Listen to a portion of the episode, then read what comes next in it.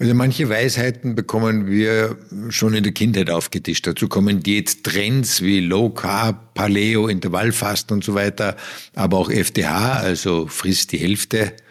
Und natürlich gibt es auch in der Wissenschaft immer wieder neue Erkenntnisse. Das führt dazu, dass heutzutage viele Falschinformationen kursieren. Manche Mythen halten sich hartnäckig über Generationen hinweg. Bevor man äh, irgendeiner Mainstream-Meinung folgt oder einer neuen Trenddiät mitmacht, sollte man sich ausreichend informieren. Es gibt viele verlässliche Quellen zum Thema Ernährung. Der Hartfisch Podcast. Gesund leben, besser trainieren. Mit Patrick Arendt und Dr. Karl Mayer. Herzlich willkommen zu einer neuen Folge vom Hartfisch Podcast. Mein Name ist Patrick Arendt und heute geht es um Ernährungsmythen. Haben Sie als Kind auch gesagt bekommen, dass Karotten gut für die Augen sind? Werden Sie kritisch angeschaut, wenn Sie sich ein üppiges Abendessen gönnen? Oder haben Sie vielleicht schon mal eine Low-Carb-Diät ausprobiert? Dann ist diese Podcast-Folge genau richtig für Sie. Falls Sie uns noch nicht kennen sollten, Hartfisch hilft Menschen mit Herz-Kreislauf-Störungen oder chronischen Erkrankungen, ihre Gesundheit zu fördern und die Lebensqualität zu steigern. In unseren Online-Videokursen zeigen wir Schritt für Schritt, wie sich mit gezieltem Training Ausdauer, Kraft und Beweglichkeit verbessern lassen. Mit der begleitenden Hardfish-App steht zudem ein praktischer Assistent zur Verfügung, der Trainingstagebuch und Motivationstrainer in einem ist. Mehr über uns, die Kurse und die App erfahren Sie auf unserer Website hardfish.io. Und wenn Sie uns auf YouTube zuschauen, abonnieren Sie am besten gleich unseren Kanal, damit Sie keine weitere Podcast-Folge mehr verpassen. Bei mir im Hartfisch Studio ist wie immer einer der Gründe von Hartfisch und Leiter eines ambulanten Reha-Zentrums der Cardiomed, Dr. Karl Mayer. Hallo Charles. Hallo Patrick. Wer sich gesund ernähren will, wird mit widersprüchlichen Meinungen konfrontiert. Warum kursieren zum Thema Ernährung so viele Irrtümer und Mythen? Also manche Weisheiten bekommen wir schon in der Kindheit aufgetischt. Dazu kommen Diät-Trends wie Low Carb, Paleo, Intervallfasten und so weiter, aber auch FDH, also frisst die Hälfte. Fitness- und Ernährungsinfluencer, die unsere Meinung stark prägen, gibt's im Internet zuhauf. Und natürlich gibt es auch in der Wissenschaft immer wieder neue Erkenntnisse. Das führt dazu, dass heutzutage viele Falschinformationen kursieren. Manche Mythen halten sich hartnäckig über Generationen hinweg. Aber wie komme ich denn dann jetzt an zuverlässige Quellen heran? Also am besten fragt man natürlich Fachleute, Ernährungswissenschaftler, auch Mediziner, Regierungs- und Nichtregierungsorganisationen, die sich mit dem Thema befassen. Es gibt viele fachliche, gute Informationen, durchaus auch im Netz. Wir wollen es unseren Zuhörerinnen und Zuhörern natürlich besonders leicht machen und heute einfach mal sieben dieser Ernährungsmythen unter die Lupe nehmen. Der erste Mythos lautet, abends essen macht dick. Was hast du dazu zu sagen? Also entscheidend ist nicht, wann man isst, sondern wie viele Kalorien man aufnimmt und wieder verbraucht. Eine Chipstüte am Abend ist genauso schädlich wie zu Mittag. Es bringt nichts, das Abendessen wegzulassen.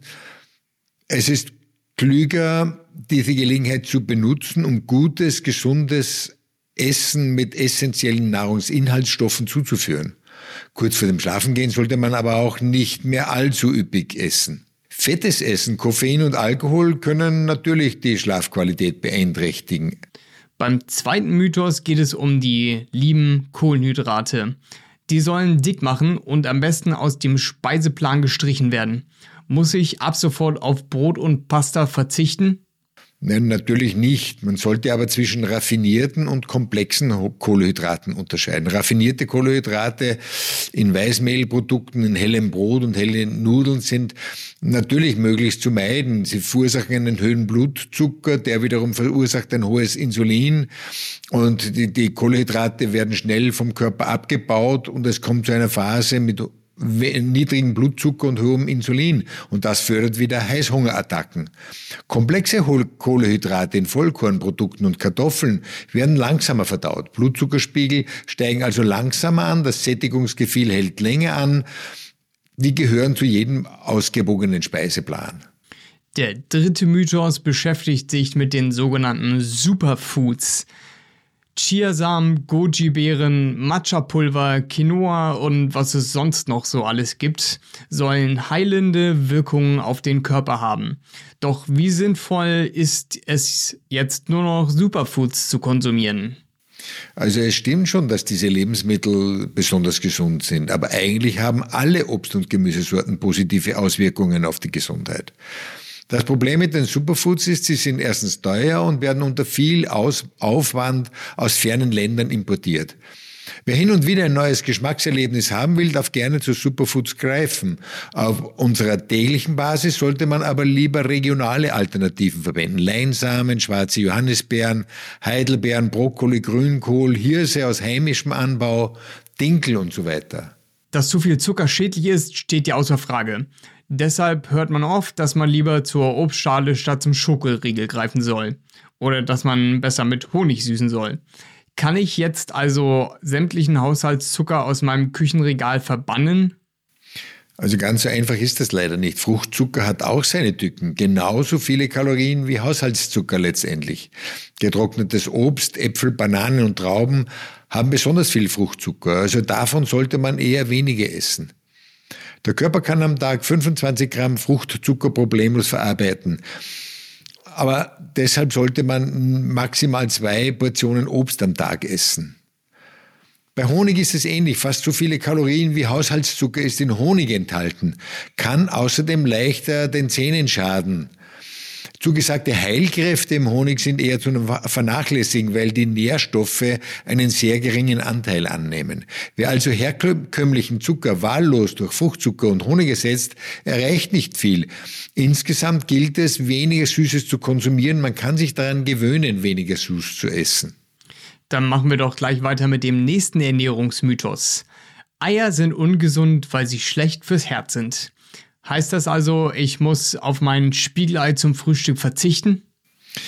Jein, jein. Also Eier wurden lange Zeit verteufelt, weil sie sehr viel Cholesterin enthalten. Ein Ei deckt fast zwei Drittel des täglichen Cholesterinbedarfs ab. Ansonsten zählen Hühnereier aber zu den gesündesten Lebensmitteln überhaupt. Sie enthalten hochwertige Proteine und viele wichtige Nährstoffe. Die meisten Ernährungsmediziner empfehlen drei bis vier Eier pro Woche. Ein anderes Lebensmittel, das oft verteufelt wird, ist der liebe Kaffee. Stimmt es, dass Kaffee dem Körper Flüssigkeit entzieht? Nein, nicht wirklich. Kaffee verstärkt zwar kurzfristig den Harndrang, hat aber kaum Auswirkungen auf unseren Gesamtwasserhaushalt. Täglicher Kaffeekonsum darf zur Flüssigkeitsbilanz des Körpers ohne weiteres dazugezählt werden. Ein bis vier Tassen täglich sind durchaus auch gesund, sofern wenig Milch und Zucker beigegeben wird. Man sollte ihn aber eher kurz trinken, das heißt nicht zu viel Wasser nachlaufen lassen, wie beim, in Österreich sagt man, verlängerten dazu. Dann kommen wir schon zum siebten Ernährungsmythos. Der besagt, frisch ist besser als tiefgefroren. Was meinst du dazu? Also bei Gemüse kann das ein ziemlicher Irrtum sein. Tatsächlich enthält tiefgefrorenes Gemüse mehr Vitamine und Nährstoffe als frisches, das man im Supermarkt kauft. Schuld daran sind die Transportwege und die Lagerung. Vitamin C wird durch Sauerstoff und Wärme zerstört. Vitamin A, B2 und 6 sind sehr lichtempfindlich. Wird das Gemüse nach der Ernte schockgefrostet, lassen sich die Nährstoffe durchaus besser konservieren. Jetzt haben wir zwar schon viele Mythen besprochen, doch mich interessiert jetzt nochmal die Karottenfrage. Sollte man wirklich Karotten essen, um besser zu sehen? Also einfach ist es leider nicht. Karotten können die Sehkraft nicht verbessern. Sie enthalten aber, wie viele andere Gemüsesorten, auch Vitamin A und Vitamin A-Mangel kann zu Nachtblindheit führen.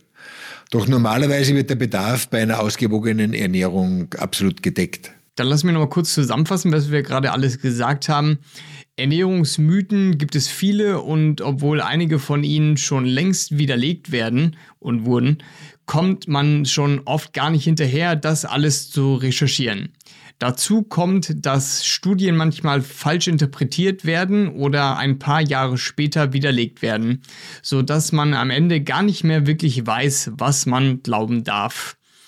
Dabei lebt die Wissenschaft ja davon, dass Dinge hinterfragt werden. Und Stück für Stück nähert man sich so dieser einen Wahrheit. In der heutigen Folge konnten wir hoffentlich mit einigen Mythen aufräumen und Sie dazu motivieren, gesünder zu essen. Was ist denn deine Kernbotschaft dieser Folge, Charles? Also bevor man äh, irgendeiner Mainstream-Meinung folgt oder einer neuen Trenddiät mitmacht, sollte man sich ausreichend informieren. Es gibt viele verlässliche Quellen zum Thema Ernährung. Frisch, bunt, schonend verarbeitet, biologisch und wenig transportiert. Das sind die Schlagworte für eine gesunde Ernährung, die dem Körper ausreichend essentielle Nahrungsinhaltsstoffe zuführt. Über eines sind sich die Ernährungsexperten schon seit längerer Zeit einig, dass die sogenannte Mittelmeerkost einem gesunden Ernährungsstil gleichkommt. Hierzu haben wir aber schon mehrere Folgen aufgenommen. Dann danke ich dir wieder einmal für die verständlich aufbereiteten Informationen, Charles, und sage, wir sehen uns bei der nächsten Folge wieder. Wenn Sie mehr über Hartfisch, die App und die Kurse erfahren wollen, besuchen Sie gerne unsere Website hartfisch.io. Und damit Sie immer bestens informiert sind, folgen Sie uns in Ihrer Podcast-App oder abonnieren Sie unseren Kanal auf YouTube. Wir würden uns freuen, Sie bei der nächsten Folge wieder begrüßen zu dürfen. Bis dahin, bleiben Sie gesund und aktiv.